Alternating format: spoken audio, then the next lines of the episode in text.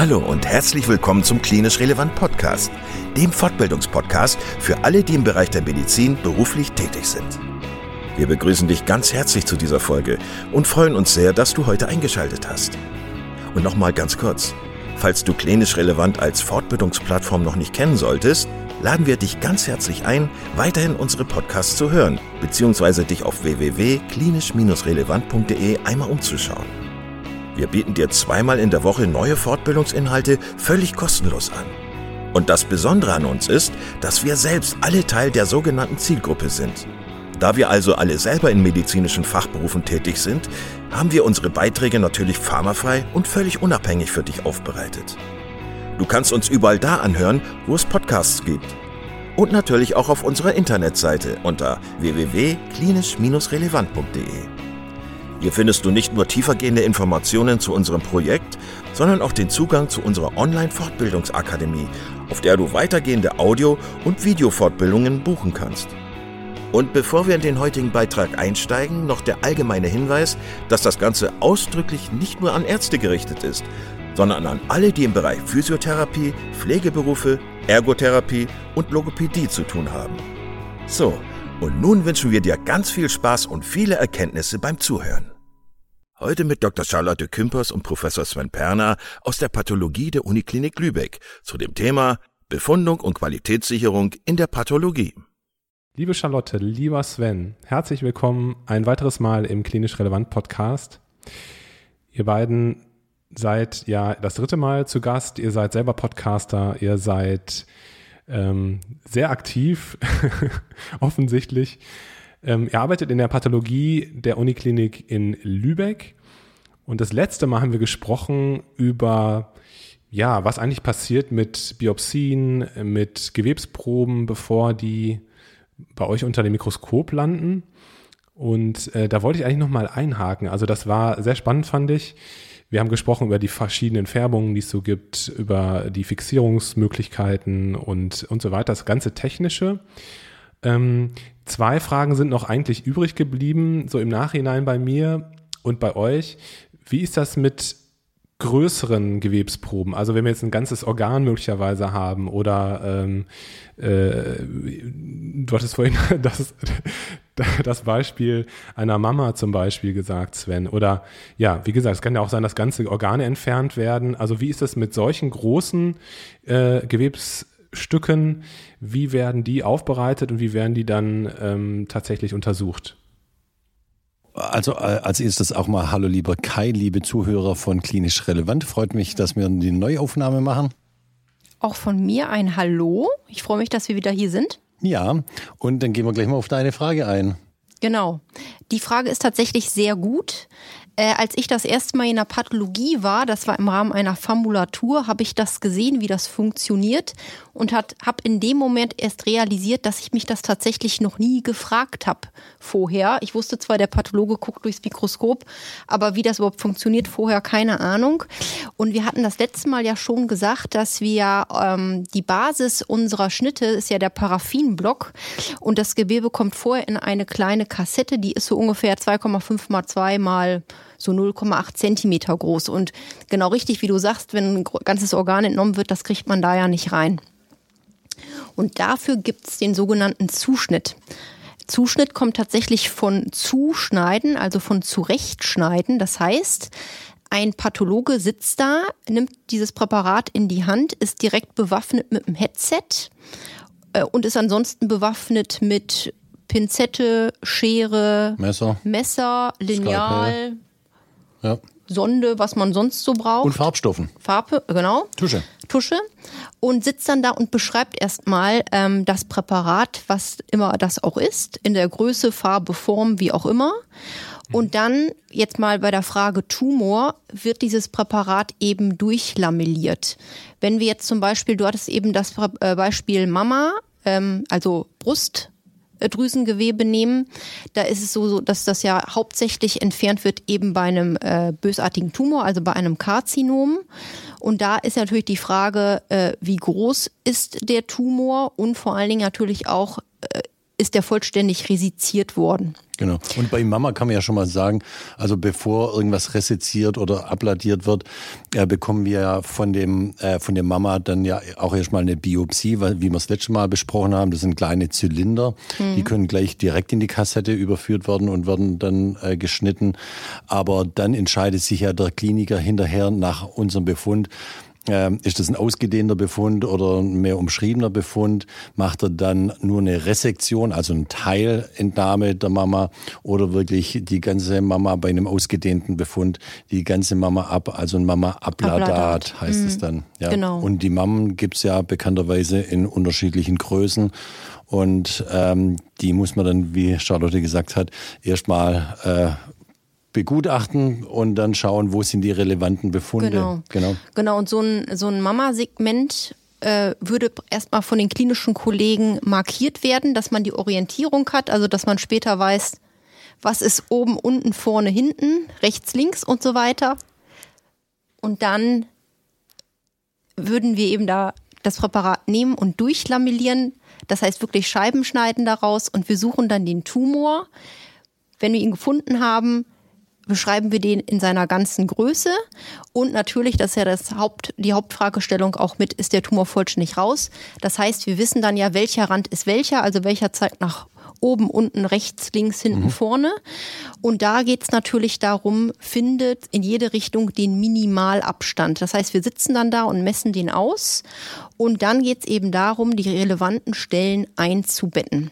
Und bei uns gibt's da so eine Faustregel, zum Beispiel bei Tumoren haben wir die, diese Pi mal Daumen-Regel pro Zentimeter, äh, pro Zentimeter Tumordurchmesser betten wir mindestens einen dieser äh, Blöcke ein.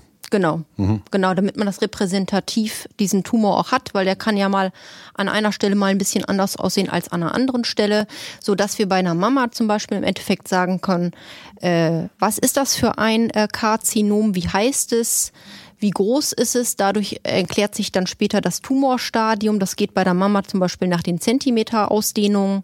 Und die Frage ist, wie ist der R-Status? Das ist der Residualstatus. Damit meinen wir, äh, ist der Tumor vollständig entnommen worden ja, nein. Wenn ja, ist gut. Und dann ist natürlich auch immer äh, anzugeben, wie sind die Minimalabstände in jede Richtung. Genau. Und das kann manchmal wirklich bei einem großen Tumor und einer kleinen Mama kann das auch mal sein, dass der Tumor wirklich nahe am äh, Resektionsrand liegt, also da, wo der Chirurg äh, abgetrennt hat dann machen wir das so, dann ähm, deswegen die Tusche, die ich vorhin erwähnt habe, markieren wir den Resektionsrand in, äh, mit Tusche, ähm, weil die sich auch bei der Fixierung hält und hinterher auch unter, unter Mikroskop zu sehen ist.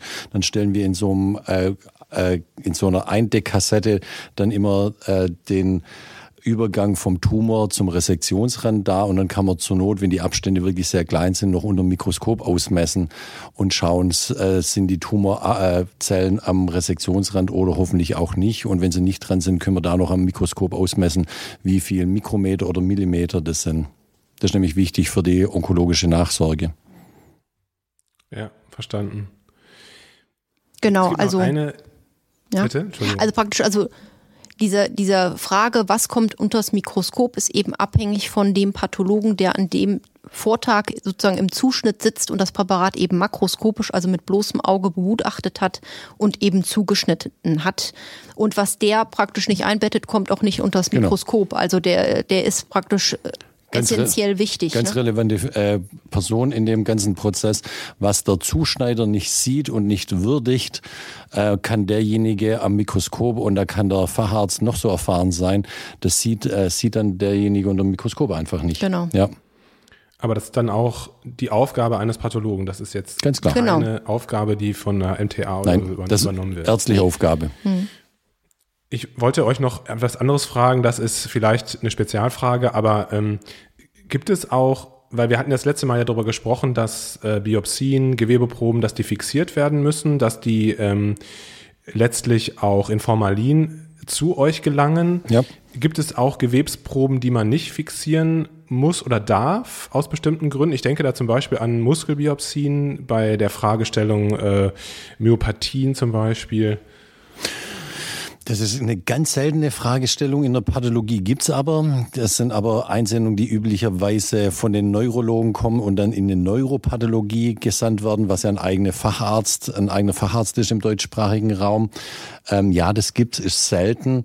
Ähm, Gerade bei Muskelbiopsien ist es eben die Frage nach äh, äh, Enzymaktivitäten, ob die erhalten bleiben oder wo es zum Beispiel auch noch, wie wir Frischgewebe brauchen, ist zum Beispiel äh, bei kleinen Kindern nach, bei Frage nach äh, Morbus Hirschsprung, ähm, ob da die Acetylcholinesterase noch nachweisbar ist. Das ist Gewebe, was auf jeden Fall frisch kommen muss. Wenn das im Formalin ankommt, ähm, dann ist die Enzymaktivität damit kaputt. Fällt dir noch was ein, Charlotte? Im Schnellschnitt ja, ja, natürlich. Schnellschnitt. Ich weiß nicht, hatten wir den Schnellschnitt schon besprochen im ja. letzten Podcast? Genau, da ja auch. Ne? Ja. Das hatten wir gesagt, da muss es gefroren werden, einfach damit man schnell äh, das Gewebe in einen Zustand bringt, wo es äh, hart ist und praktisch schneidfähig genau. ist. Ne? Ja. ja. aber das ist wirklich die absolute Ausnahme, dass mal was frisch zu uns kommen muss, ohne dass es auf Formalinen kommt.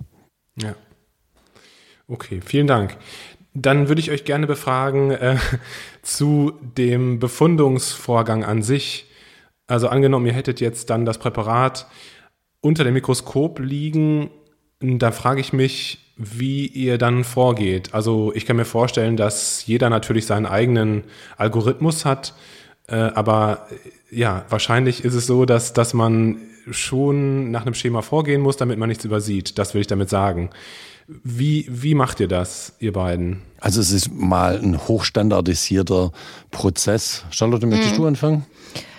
Ja, klar, gerne. Also man kriegt ja am, am, Tag seinen Stapel an Fällen und das ist immer halt so, dass man seine Pappe hat mit seinen ganzen Objektträgern drauf und dazu ist halt der Einsendeschein ähm, dazugelegt worden. Da sieht man erstmal, was ist das für ein Patient, was ist das jetzt auch für ein Präparat, wo kommt das her äh, und was ist die Fragestellung. Und dann hat man ja, wie gesagt, diesen makroskopischen Text, also aus dem Zuschnitt vom Vortag, wo man nachlesen kann, wie hat das Präparat jetzt ausgesehen. Und dazu gibt es dann auch ein, das hatten wir noch gar nicht gesagt, den Makroskopie-Zusatz. Diese äh, Blöcke sind natürlich, oder Schnitte sind ja benannt wie auch die Eingangsnummer von dem Fall, aber dann noch weiter durchnummeriert mit A, B, C und so weiter.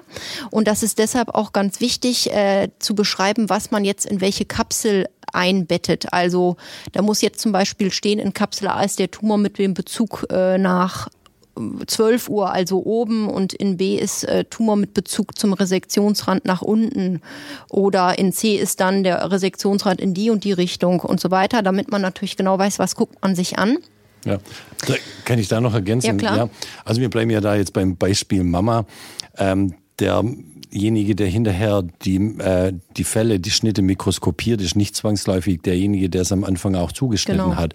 Also aus der makroskopischen Beschreibung ähm, die dort äh, verschriftlicht ist, muss sich der mikroskopierende Arzt wieder ein Bild machen davon oder Bild machen können, was der Zuschneider gesehen hat.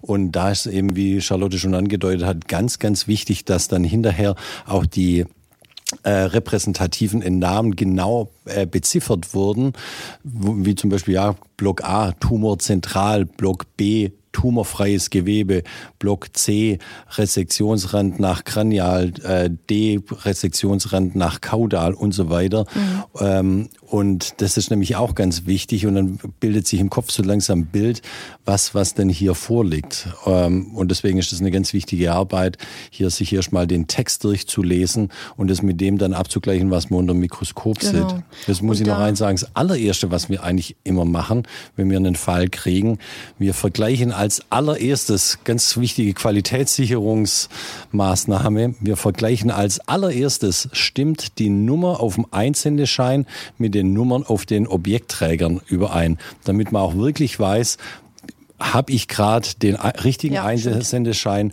zu den richtigen Schnittpräparaten, nämlich wenn ich mhm. von verschiedenen Frauen äh, Mama-Biopsien habe und äh, hab, äh, diktiere äh, den falschen unter der falschen Patientin ab, dann kannst du Fehldiagnosen ja, kommen. Ja klar, genau. das war jetzt schon so selbstverständlich, das ist so selbstverständlich, das aber das ist immer das sagen, Erste, ja. was wir machen. Erst den Abgleich mhm. äh, Einsend auf Einsendeschein mit äh, den Nummern auf den, auf den Schnitten. Ja.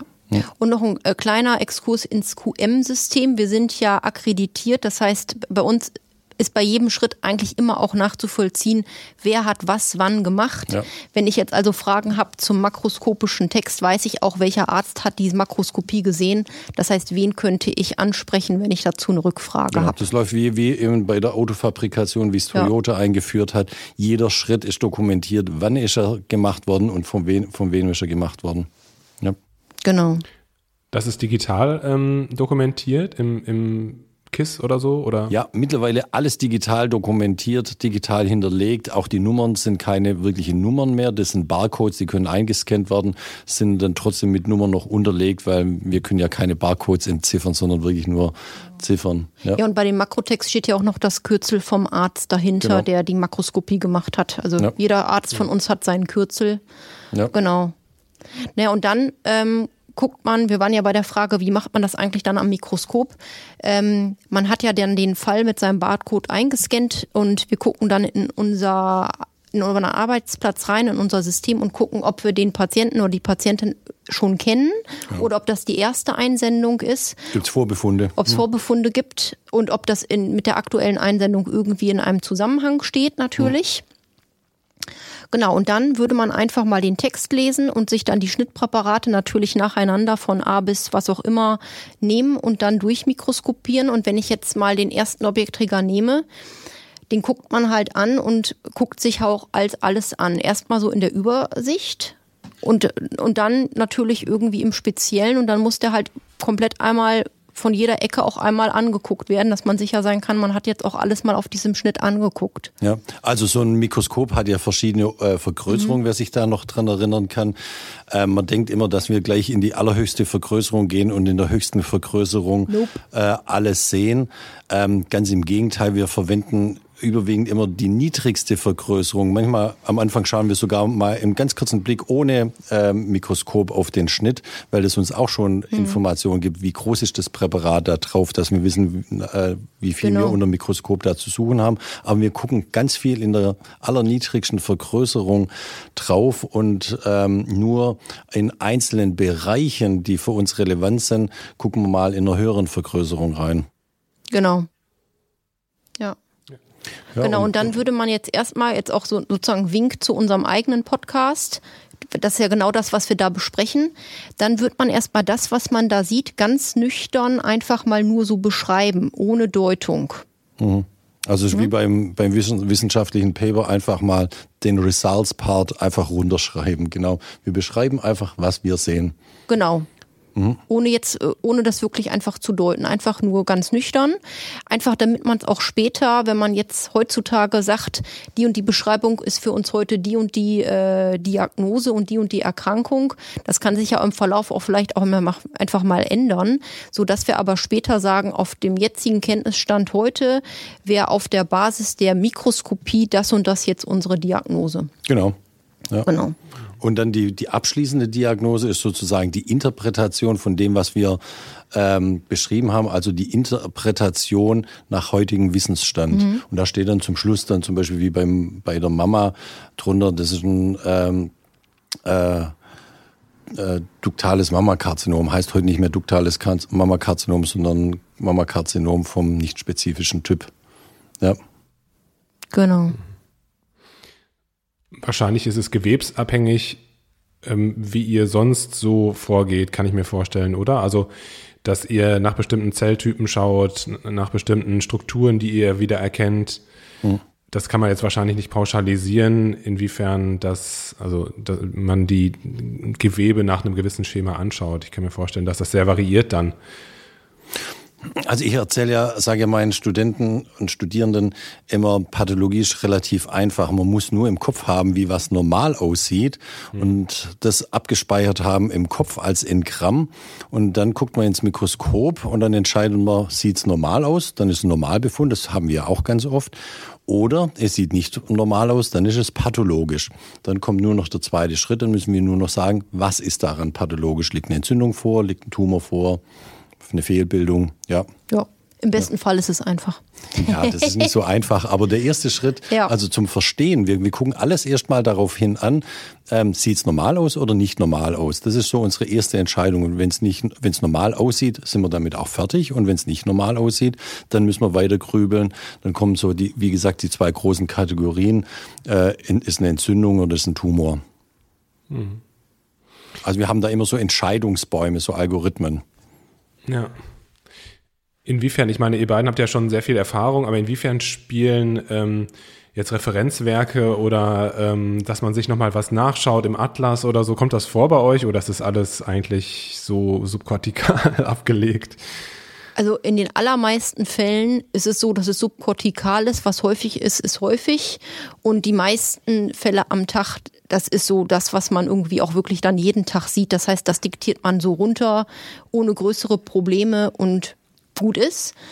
Es gibt aber auch natürlich seltene Tumore jetzt zum Beispiel, wo man auch, äh, die man entsprechend auch selten sieht und manchmal auch vielleicht dann doch das erste Mal in seinem Leben überhaupt sieht, logischerweise. Mhm. Auch wenn man schon lange dabei ist, sieht man irgendwas immer das erste Mal. Und das gibt's wirklich, dass man häufig einen Fall nimmt, denkt, ach ja, komm, machst du mal eben schnell, dann guckst du rein und denkst, hä? Was ist das denn? Ja, also. Habe ich ja noch nie gesehen. Vom, von, wenn du sprichst, Bücher, Referenzwerke, äh, gerade bei den Tumoren, da halten wir uns an die blaue äh, Bibel der Pathologen. Das sind die WHO Blue Books. Die kommen zu jedem Organsystem ungefähr alle fünf Jahre neu raus, wo immer der neueste Wissensstand drauf ist.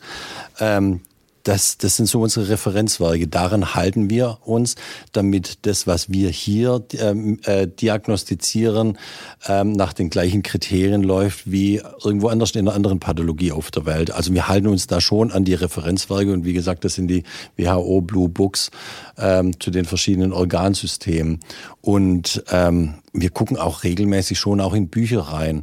Und ähm, manchmal sieht auch, wie so häufig eben was nicht immer aus wie im Lehrbuch. Wir fragen auch viel die Kollegen. Wir sind jetzt hier ein größeres Institut, da kann man, hat man viel Expertise als, ähm, wie nennt man das, als Schwarmmasse. Mhm. Ähm, Schwarmintelligenz. Schwarmintelligenz, ja. ja. aber auch da kommen wir oft nicht weiter. Hin und wieder nehmen wir auch Blöcke und Schnitte und schicken sie an einen äh, ausgewiesenen äh, Spezialisten für irgendwas und äh, bitten dem und seine Hilfe. Also da zählt auch wie in einem klinischen Fach, ein guter Arzt weiß, wo seine Grenzen ist. Und da, wo er seine Grenze erreicht, äh, bitte überweisen und an, an jemand äh, überweisen, der auf dem Gebiet ein Spezialist ist. Da machen genau. wir viel davon Gebrauch das hält die Qualität oben. Absolut, absolut, ja. Ihr hattet vorhin schon äh, Qualitätssicherung angesprochen. Äh, jetzt ist die Tragweite eurer Diagnose natürlich bei Tumorerkrankungen zum Beispiel riesengroß für den einzelnen Patienten. Ähm, ich frage mich, ist das so, dass man, dass es da sozusagen so einen Cross, Cross-Check gibt? Äh, mhm. Oder also da gibt es da Qualitätssicherungsmaßnahmen in der Pathologie? Ja. Ja. Also ganz viele.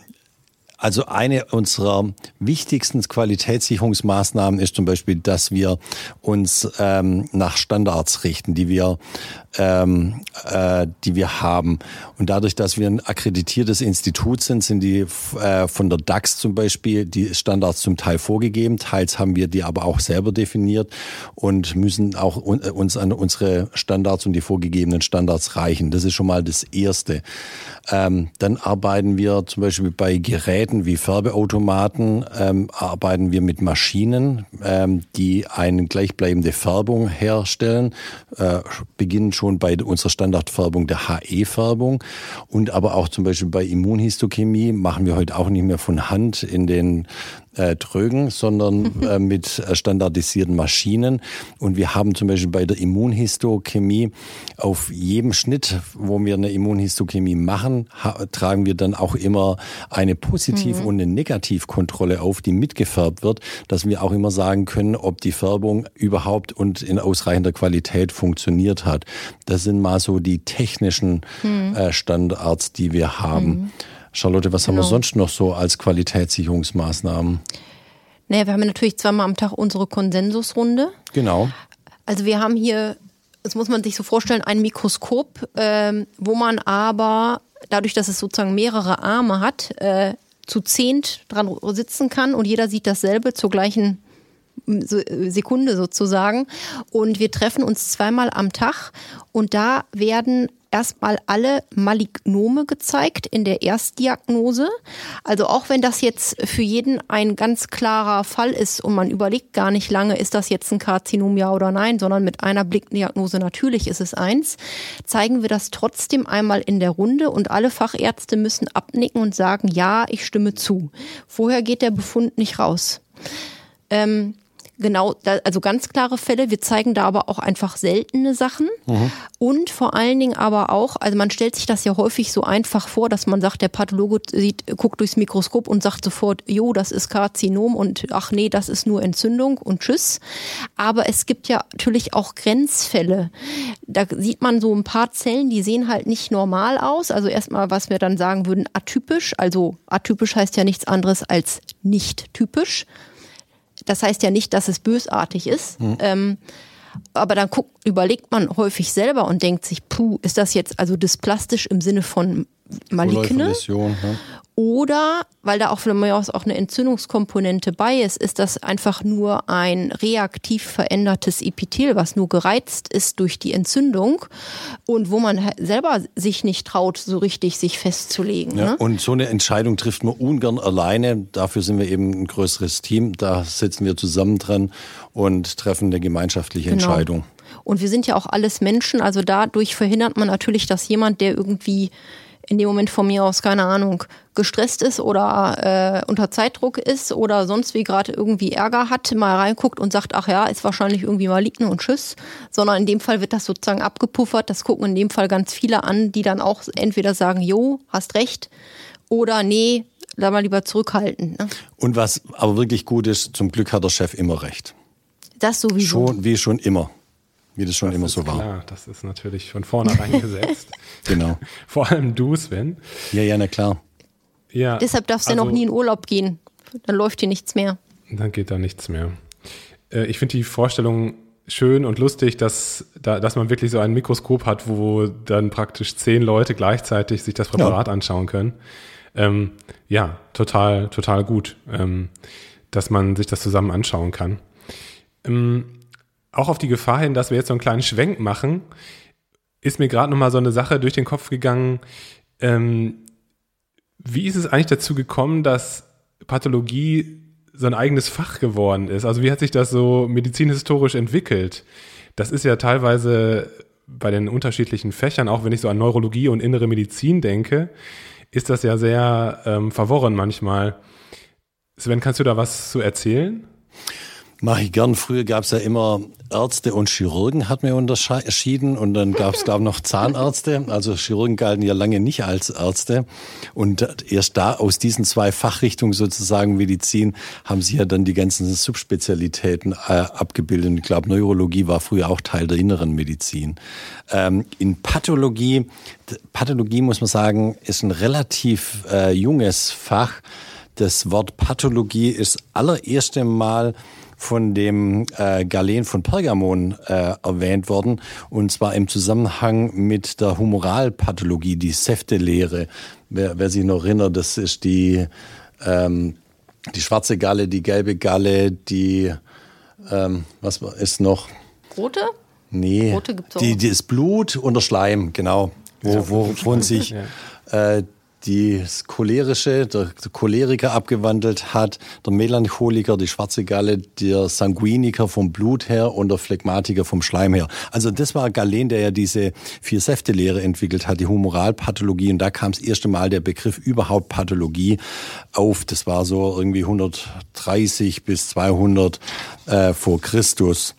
Dann das erste Mal äh, ein richtiges gutes Buch darüber, über Pathologie, ähm, und zwar mit dem Titel Über den Sitz und die Ursachen der Krankheiten, aufgespürt durch die Anatomie, kam von dem italienischen Arzt, ich glaube, der hat in Bologna gelebt, äh, der hieß Morgagni, der hat im Ende 17.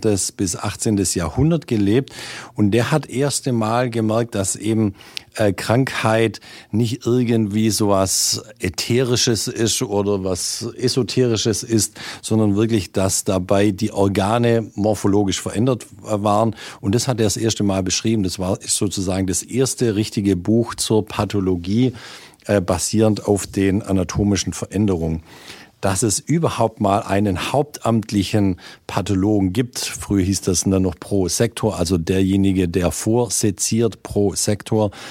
Ähm, das gab es erste Mal im äh, Ende vom 18. Jahrhundert in Wien. Und zwar der erste hauptamtliche Prosektor war der Alois Vetter. Und die Entwicklung ging dann so weiter, dass gute 20 Jahre später, so Anfang im 19. Jahrhundert, das erste Mal ein Lehrstuhl an der Uni äh, ausgerufen wurde für Pathologie. Und den hat der Straßburger Arzt Jean-Frédéric Lobstein ähm, besetzt. Das erste Mal ein richtiges Ordinariat äh, an der Universität in deutschsprachigen Raum war Mitte des 19. Jahrhunderts Rokitansky. Der war äh, Ordinarius und ordentlicher Professor für pathologische Anatomie. Und so der Übervater und den kenne ich jetzt auch. Ja, der Gottvater und du. der Begründer der äh, modernen Pathologie war der äh, Rudolf Virchow, Zeitgenosse von Bismarck. Die saßen auch zusammen ja im Parlament. Virchow war ja auch großer Politiker. Der war der äh, Begründer der Zellularpathologie, er hat sein Werk Mitte des 19. Jahrhunderts rausgebracht und hat das erste Mal beschrieben, dass eben die morphologischen Veränderungen auf zellulärer Basis die Grundlage für die Erkrankung sind. Und darauf berufen wir uns heute noch mit unserer Arbeit ähm, Morganie, die Makroanatomie und Virchow, die Mikroanatomie. Da hat sich seither viel getan. Die haben alle immer früher nur mit den äh, Gewebe der Toten gearbeitet, konnten also retrospektiv sagen, was genau vorlag, dass die Pathologie am Lebenden arbeitet, also Biopsien vom Lebenden, Operationspräparate vom Lebenden. Das hat sich wirklich erst so richtig im 20. Jahrhundert entwickelt. 21. Jahrhundert teilweise, ja rasante Entwicklung und äh, ich glaube, das Fach, das war ja auch am Anfang, naja, es gab ja viele sozusagen Wegbereiter der Pathologie, die das Ganze erstmal so im, im Schatten machen mussten. Genau. Also die äh, Sektionen oder Untersuchungen an Leichen durchgeführt haben, ohne das eigentlich so richtig zu dürfen, sozusagen. Richtig? Hm. dürfen schon. Wobei am Anfang hat es doch bestimmt die Kirche auch äh, verboten. Genau, das meine ich. Ja, ja, ja. Also und deswegen, wer ja da weit vorne dran war, waren ja die Araber. Mhm. Und wer sich noch an das Buch oder den Film Der Medikus äh, erinnert. Da äh, wurde ja die Seitenkrankheit vorgestellt, also rechts unten hat's wehgetan und dann hat der Medikus ja abends mal heimlich äh, de, da rechts unten den Bauch aufgeschnitten und hat gemerkt, da kommt Eiter raus. Das war sozusagen der Urmoment, ähm, der modernen, der Obduktion, der, Obduktion mhm. der, der modernen Medizin, einfach mal nachzuschauen, was liegt denn da im, im Körper vor. Ähm, Im Mittelalter und so äh, war natürlich in, im Mitteleuropa jetzt auch nicht der, die große Zeit der geistigen Entwicklung. Deswegen hat es viel auch außerhalb Europas stattgefunden. Ja, so war's. Und äh, auch früher, also Pathologie, bevor es ein eigenes Fach war, haben ja die, die Chirurgen oder die Mediziner, äh, Internisten selber die Leicheneröffnung gemacht. Und wer sich so ein bisschen an Semmelweis zum Beispiel erinnern kann, der hat ja auch irgendwann kapiert, da hatten wir kein Desinfektionsmittel, keine Schutzhandschuhe. Die Leute sind von der Sektion dann an die, äh, an die äh, Frauen, die in gebären, Kreissaal, in den Kreissaal gegangen und sind mit den Händen an die Frauen und die Kinder hingegangen. Und deswegen war die Sterblichkeitsrate äh, bei Geburten in Krankenhäusern wesentlich höher als äh, bei Heimatgebur äh, Zuhausegeburten. Und da hat sich, deswegen haben die, äh, oder das war eben so, dass eben die äh, Ärzte, die klinisch tätigen Ärzte äh, Obduktion nebenher durchgeführt haben. Das war schon eine richtig und gute Entwicklung, dass man das zum eigenen Fachgebiet gemacht hat und auch örtlich getrennt hat. Wie ist es eigentlich, wenn man sich den ähm, angloamerikanischen Raum anschaut? Hat die Pathologie da eine andere Stellung beziehungsweise eine andere Organisation im Vergleich zu Europa oder zu Deutschland? Oder vielleicht ist es auch in anderen europäischen Ländern schon anders? Es gibt so minimale Unterschiede. Ach, wir, wir richten uns irgendwie in unserem Fach auch an die internationalen Publikationen, an dem äh, Fortschritt. Wir lesen angloamerikanische Bücher. Die Angloamerikaner sind führend in der Wissenschaft, in der Medizin. Ähm, wir spielen da so ein bisschen mit. Aber so im Wesentlichen, also eine Diagnose in Amerika unterscheidet sich jetzt nicht von der Diagnose jetzt hier in, in Deutschland. Ein bisschen, unter, mhm. bisschen Unterschiede gibt es in der Organisationsstruktur, aber keine wesentlichen. Für den Patienten ja. nichts Wesentliches. Wobei, was da schon länger gibt, was jetzt in Deutschland eher so in den letzten Jahren kommt, ist die Spezialisierung eines Pathologen vielleicht so auf eins, zwei, drei Organe. Ja äh, und nicht mehr dieses jeder für alles sozusagen. Ja. Das kommt jetzt hier vermehrt. Das ja. haben die, glaube ich, schon länger. Ja. Prima. Ich würde sagen, ähm, das, das reicht für heute, oder? Ja, wir können noch viel erzählen, aber. Ich weiß, ich weiß, ich weiß. Jo. Machen wir lieber noch, noch mal einen Podcast hinterher. du bist der Boss. Sven, vielen Dank für den spannenden Ritt heute wieder mit euch durch die Pathologie. Gerne. Das, das war ähm, sehr kurzweilig. Das nächste Mal würde ich gerne mit euch über den Tod aus der Sicht der Pathologie sprechen. Da freue ich mich schon drauf. Machen wir und, gerne. Ja, vielen Dank für eure Zeit und bis zum nächsten Mal. Gerne. Ja, gerne. Tschüss, Kai. Bis bald. Und Tschüss, Hat Spaß Zuhörer. gemacht. alle mal den Podcast von Sven und Charlotte an. Der heißt Patto aufs Ohr. ja, würde uns auch freuen. Tschüss, ihr beiden. Jo, tschüss, tschüss bis bald. Vielen Dank, dass du heute wieder zugehört hast und unser Gast gewesen bist. Wir hoffen sehr, dass dir dieser Beitrag gefallen hat und du etwas für deinen klinischen Alltag mitnehmen konntest. Wenn dem so sein sollte, dann wie immer gerne der Aufruf, teile doch diesen Podcast mit deinen Kolleginnen und Kollegen, damit auch andere davon profitieren können. Und du darfst uns natürlich auch eine positive Bewertung bei Apple Podcasts hinterlassen. Wenn du mal Lust hast mitzumachen, denn wir verstehen uns ja als eine offene Fortbildungsplattform, dann bist du ganz herzlich eingeladen, dich zu melden unter kontakt.klinisch-relevant.de. Vielleicht gibt es ja ein Thema, das du ganz spannend findest und wo du dich besonders gut auskennst. Und dann würden wir sehr gerne mit dir sprechen. An dieser Stelle der Hinweis noch auf unsere Social Media Kanäle und unser Newsletter auf www.klinisch-relevant.de. Und es gibt wieder neue Kurse auf unserer Fortbildungsplattform. Das Ganze ist natürlich nicht nur für Ärzte, sondern auch für Physiotherapeuten, für Pflegende, Ergotherapeuten und für Logopäden konzipiert. Beachte auch, dass du einen 5-Euro-Gutschein bekommst, wenn du dich in unsere E-Mail-Liste für Newsletter einträgst. Dann kannst du mit diesem Gutschein in der Fortbildungsakademie einkaufen, denn da gibt es viele spannende Beiträge. Schau dich doch einfach mal dort um. Also, ich wünsche dir jetzt eine gute Zeit und freue mich schon, wenn du beim nächsten Mal wieder einschaltest. Pass auf dich auf, bleib gesund bis zum nächsten Mal. Ciao.